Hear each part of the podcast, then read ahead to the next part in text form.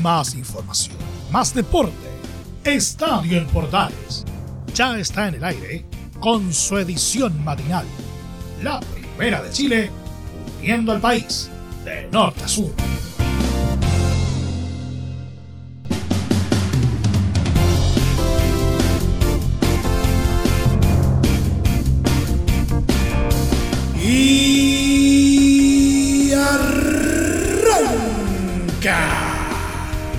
Señoras y señores, ¿cómo les va? Muy buenos días, bienvenidos una vez más, bienvenidos al show día martes y sigue avanzando la fecha 18, los últimos partidos por disputarse en realidad. Ayer eh, estuvo jugando Audax italiano con Curicó Unido en la Florida. Triunfo para los itálicos, vamos a tener, eh, ¿no es cierto?, eh, toda la información respecto a este partido, así como también la previa del duelo entre Colo Colo Ñublense a disputarse hoy martes en Chillán. Transmisión, por cierto, de Estadio en Portales. Vamos a hacer una previa al respecto eh, y también vamos a tener eh, declaraciones del técnico Gustavo Quinteros en el sentido que eh, le cerró la puerta de salida al delantero Leandro Venegas. Y es más, señaló que el plantel está cerrado. ¿Qué habrá querido decir con eso? Vamos a averiguarlo en breve. Universidad Católica tiene técnico y alguien bastante conocido. Eh, ¿Quién será el nuevo estratega cruzado? Se lo vamos a contar.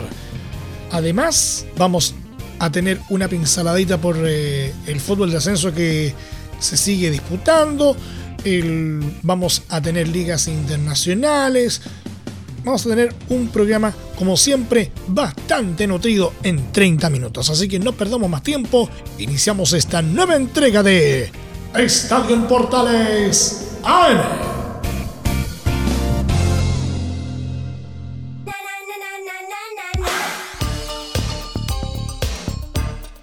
Desde el máster central de la Primera de Chile, uniendo al país de norte a sur, les saluda Emilio Freixas. Como siempre, un placer eh, acompañarles en este horario.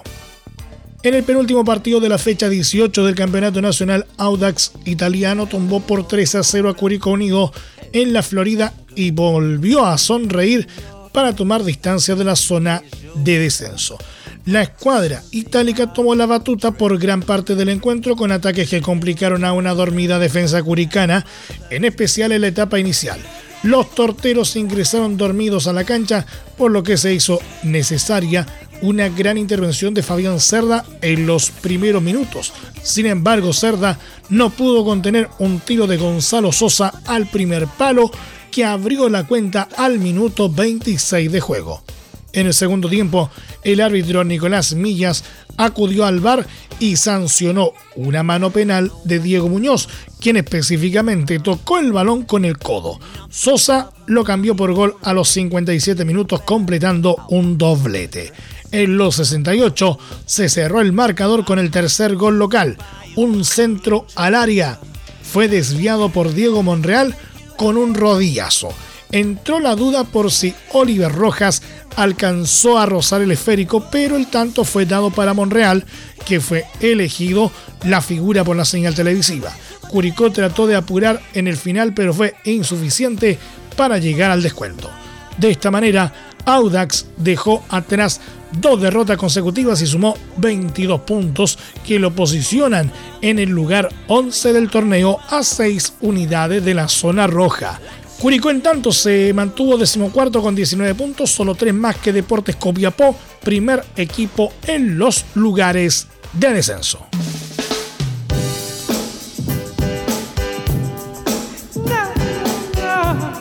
Colo Colo visita este martes a Ñublense a partir de las 18 horas en Chillán, con el objetivo de trepar al podio y engancharse en la pelea por el liderato en el cierre de la fecha 18 del Campeonato Nacional. El duelo originalmente estaba programado para el domingo pasado, pero debido al historiado compromiso internacional que tuvo Ñublense y que superó con éxito ante Audax Italiano, se programó para esta jornada en el estadio Nelson Oyarzún. El conjunto albo que viene de ganar a O'Higgins está obligado a mantener el alza para no perder terreno en la lucha por el título que defiende. La tarea será complicada ya que el técnico Gustavo Quinteros tiene tres fechas de castigo. Hay dos bajas por suspensión, Esteban Pávez y Maximiliano Falcón, y una duda por precaución, Carlos Palacios. La novedad será el regreso a la titularidad de Brian Cortés, dejando en la banca a Fernando de Paul. La formación será con Cortés, Óscar Opaso, Ramiro González, Alan Saldivia, Agustín Bausat, Vicente Pizarro, César Fuentes, Leonardo Gil. Marcos Volados, Damián Pizarro y Fabián Castillo. Ñulense, en cambio, llega con una mala racha de cuatro partidos sin ganar, por lo que necesita la victoria ante su gente en Chillán, también para distanciarse de la parte peligrosa de la tabla. Pese a la racha negativa, el último partido fue el triunfo ante Audax Italiano en la Sudamericana, por lo que la moral está alta para afrontar el desafío contra Colo Colo. La posible formación será con Nicolás Pérez, Bernardo Cerezo, Rafael Caroca, Nicolás Salazar, Giovanni Campuzano, Lorenzo Reyes, Alex Valdés, Juan Leiva, Manuel Rivera, Byron Oyarzo e Ismael Sosa. Todos los detalles los podrás seguir a través de Estadio en Portales a contar de las 17.30 horas por la señal digital de la Primera de Chile con relatos de Anselmo Rojas.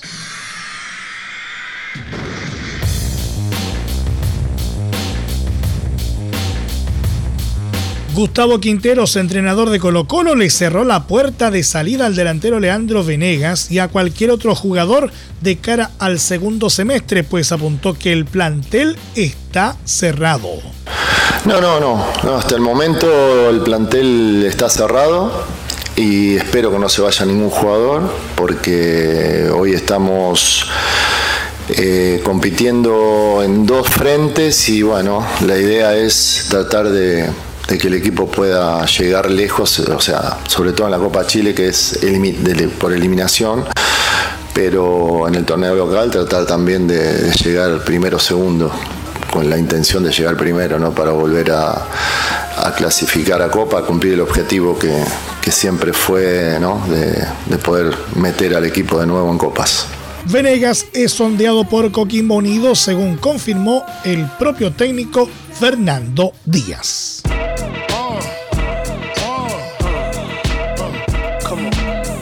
Universidad Católica anunció este lunes al ex futbolista Nicolás Núñez como el sucesor de Ariel Holland en el cargo de entrenador de su primer equipo. El ex adiestrador de Magallanes alcanzó un acuerdo con la institución estudiantil para ser su técnico hasta diciembre de 2024, según informaron desde la precordillera.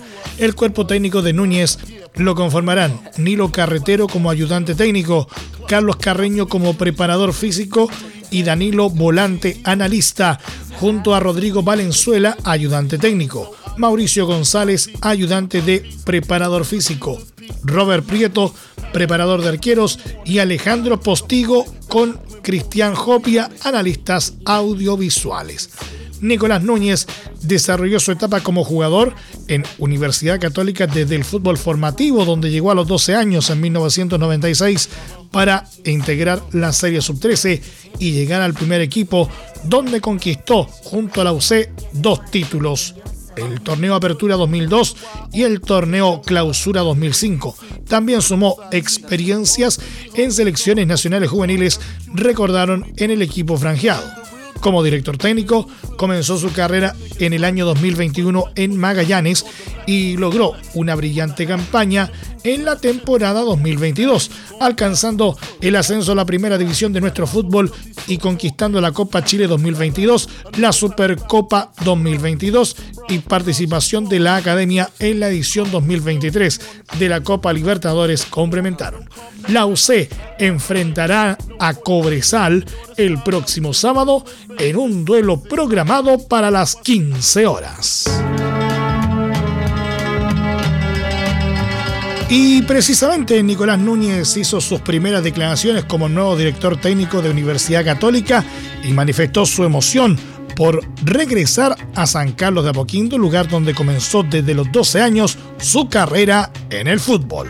Sinceramente que estoy eh, muy contento, estoy feliz y, emocionado de, poder volver a, San Carlos de Apoquindo, al lugar físico donde, donde yo también pude llegar a los 12 años. Eh, me he encontrado con, mucha gente que en mi inicio participó de mi, proceso de formación como, como jugador acá en el club y el reencontrarse con eso, eh, volver a los mismos lugares, las mismas canchas donde yo me pude iniciar, de verdad que le da un, valor importantísimo emocional y sobre todo ilusionado con que, con que podamos eh, hacer un buen trabajo, eh, plasmar ese ADN cruzado en, el equipo desde, desde lo eh, valórico y también futbolístico y, tengo mucha ilusión de, ser competitivo y que, el, equipo, pueda estar a, la altura.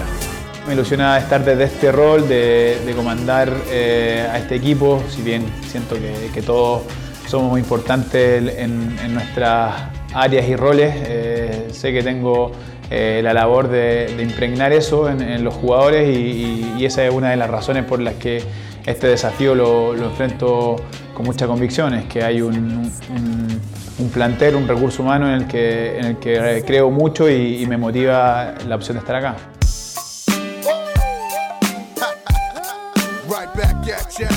Luego de una serie de reuniones y de análisis de la jugada, la comisión de árbitros encabezada por Roberto Tobar decidió sancionar por al menos cuatro partidos al juez Cristian Garay, encargado de impartir justicia en el duelo que disputaron el domingo Everton y Unión Española.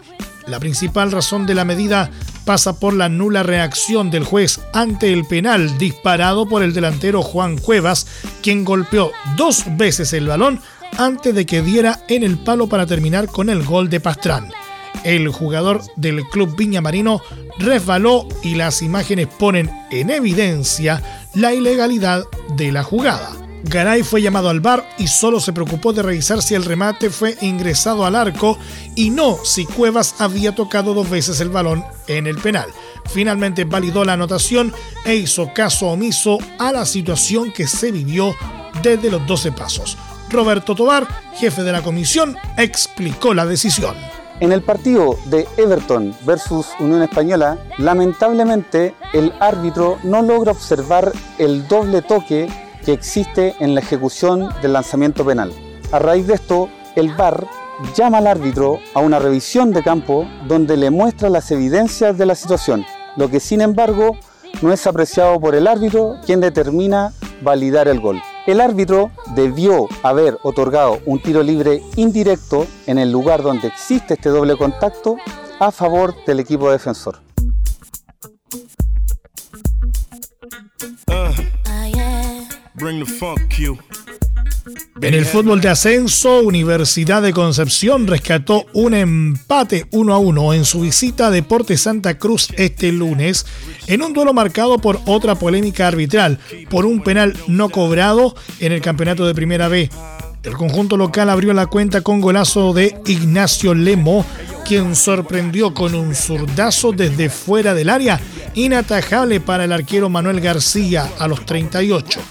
La reacción de los penquistas llegó en la segunda parte con un fuerte puntete de Sebastián Gallegos en la entrada del área rival a los 52.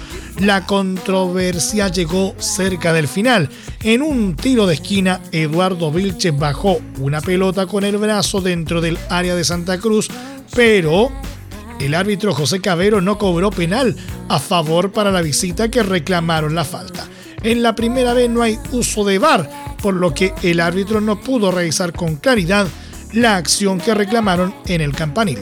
Con el resultado, Santa Cruz sumó 21 puntos y quedó duodécimo en la tabla. La Conce, en cambio, está ante penúltimo con 18 positivos.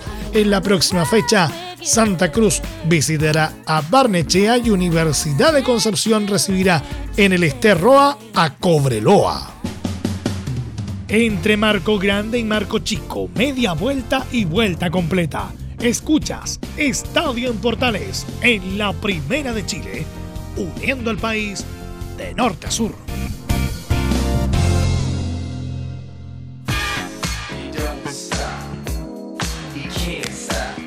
Muchas gracias por seguir en nuestra sintonía. Seguimos haciendo Estadio en Portales en su edición AM, como siempre, a través de las ondas de la Primera de Chile, uniendo al país de norte a sur.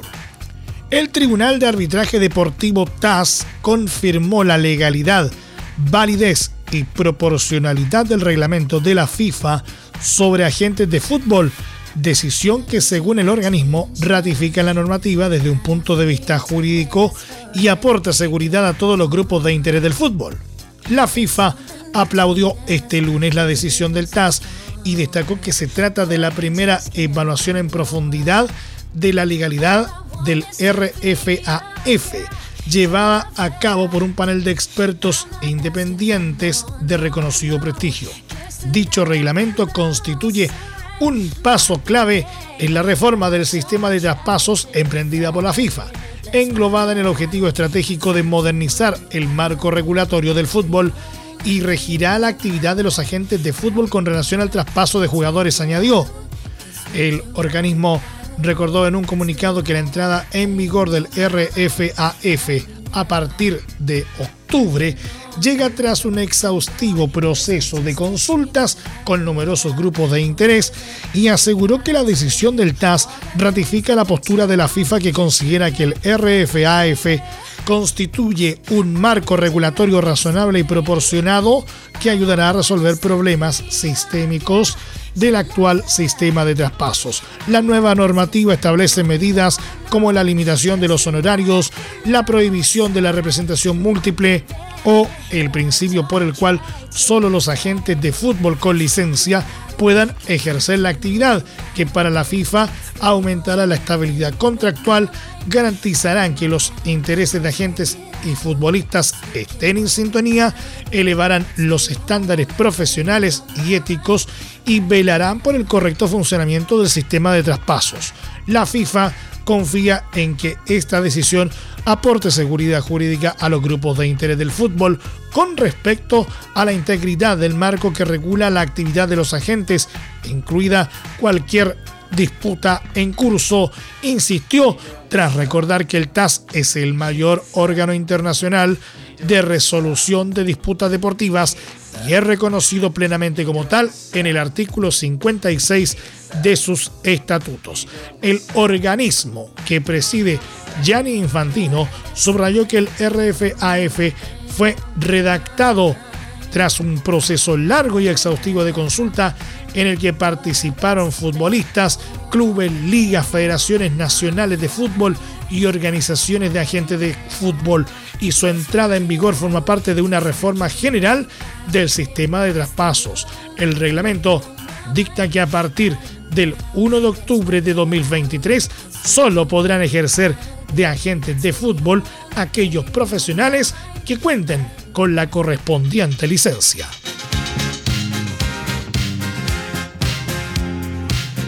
El nombre de Byron Castillo sin dudas que fue uno de los más comentados durante el año pasado, tras la demanda de la ANFP por la documentación irregular del jugador. Esa fue la última esperanza a la que se aferró la Roja para entrar en Qatar 2022. Sin embargo, la justicia ratificó la presencia de la Tri en la cita mundialista, a pesar de los argumentos presentados por la parte chilena, defendida por el abogado brasileño Eduardo Carlezzo. Fue un duro revés para Chile. No obstante, Ecuador fue sancionado por este caso con la resta de tres puntos para las eliminatorias del Mundial 2026, además de una multa por 100.000 francos suizos. Ante esto, la Federación de Fútbol de ese país buscó defenderse judicialmente de este castigo, pero sin éxito. Ecuador había presentado una apelación al Tribunal Federal de Suiza, producto de los castigos que le dieron por el caso Byron Castillo. Sin embargo, este lunes se informó que el mencionado tribunal rechazó este recurso. Así lo explicó en su cuenta de Twitter el abogado ecuatoriano Marcelo B., quien publicó, el Tribunal Federal Suizo desestima el recurso civil del jugador Byron Castillo contra el laudo que declaró culpable a Ecuador por violación del artículo 21 C de FIFA por utilizar un documento con información falsa. El jugador no tenía legitimación para defenderse en el juicio, comenzó diciendo. Además, complementa que la sanción es contra la Federación de Ecuador y no para el jugador. Esto porque poseía un pasaporte ecuatoriano válido y auténtico sin perjuicio de que ciertas indicaciones contenidas en él fueran falsas. Por último, dice que la FIFA podría abrir un nuevo expediente contra el actual futbolista del Pachuca, instancia en la que tendría que defenderse por sí mismo y convencer a los órganos disciplinarios competentes de que la información en su pasaporte ecuatoriano es precisa.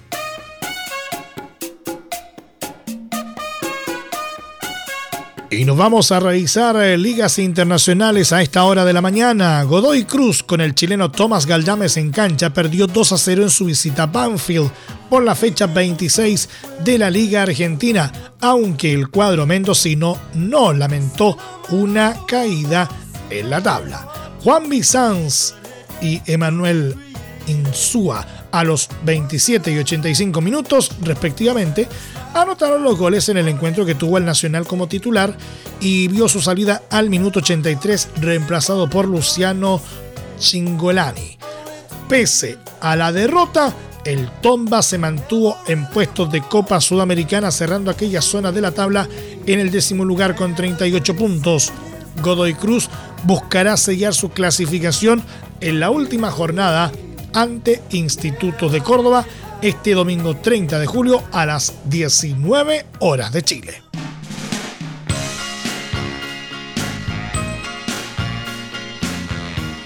El defensa chileno Matías Catalán fue titular y jugó todo el partido en el empate 2 a 2 de Talleres de Córdoba ante Gimnasia de Grima por la penúltima fecha de la Liga Argentina. Nahuel Bustos a los 3 minutos y Gastón Benavides a los 18 adelantaron tempranamente a la T pero Eric Ramírez puso el empate forastero con un doblete a los 39 y 59 minutos.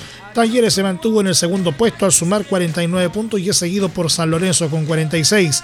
El Matador cerrará el torneo visitando a Newell's Old Boys el viernes 28 de julio a las 18 horas de nuestro país.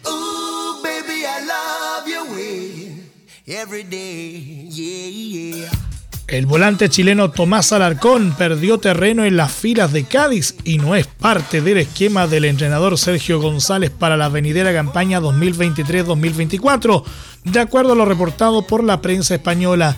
La escuadra gaditana enfrentó en medio de su pretemporada a Español y utilizó a todos sus jugadores como es habitual a lo largo de los enfrentamientos de práctica. Sin embargo, Alarcón y el delantero australiano Awer Maville fueron los únicos sin ver acción.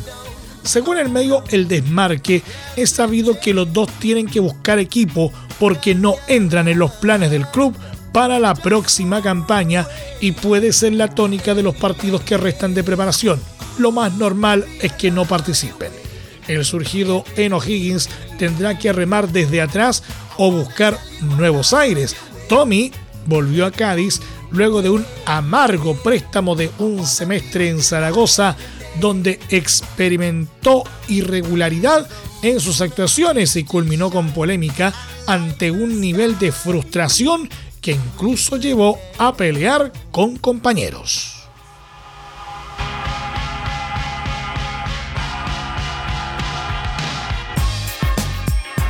Y por último, el cuadro ruso CSK de Moscú pagará la cláusula de salida a Club León para fichar al delantero chileno Víctor Dávila, según informaron medios mexicanos en las últimas horas. De acuerdo a Fox Sports México, CSK hizo una oferta hace un par de días al cuadro felino por el ariete nacional, pero fue rechazada por la directiva ya que el jugador es clave en el esquema de Nicolás Larcamón. No obstante, el conjunto moscovita, donde también juega el chileno Víctor Felipe Méndez, decidió hacer el esfuerzo económico y cancelar la cláusula de 12 millones de dólares para quedarse con el seleccionado nacional. Dávila de 25 años, llegó a León en 2020. Fue titular indiscutido y figura conquistando la Leagues Cup 2021 y la Conca Champions en 2023. En caso de oficializarse el traspaso, CSK será el quinto club de su carrera, el primero en Europa, tras sus pasos por Huachipato, Necaxa, Pachuca y León.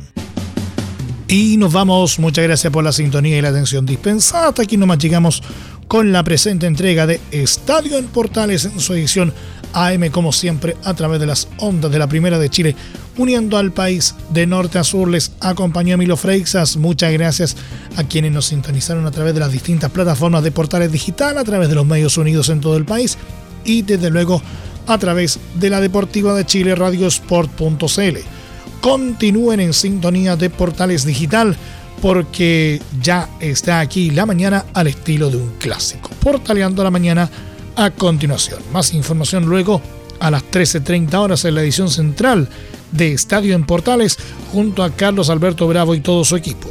Les recordamos que a partir de este momento este programa se encuentra disponible en nuestra plataforma de podcast en Spotify, en los mejores proveedores de podcasting y desde luego en www.radioportales.cl. Recuerden que además la invitación es para esta tarde a partir de las 17.30 horas con el duelo entre Ñublense de Chillán y Colo Colo con relato de Anselmo Rojas. Ahora sí, que tengan todos un muy buen día más información, más deporte.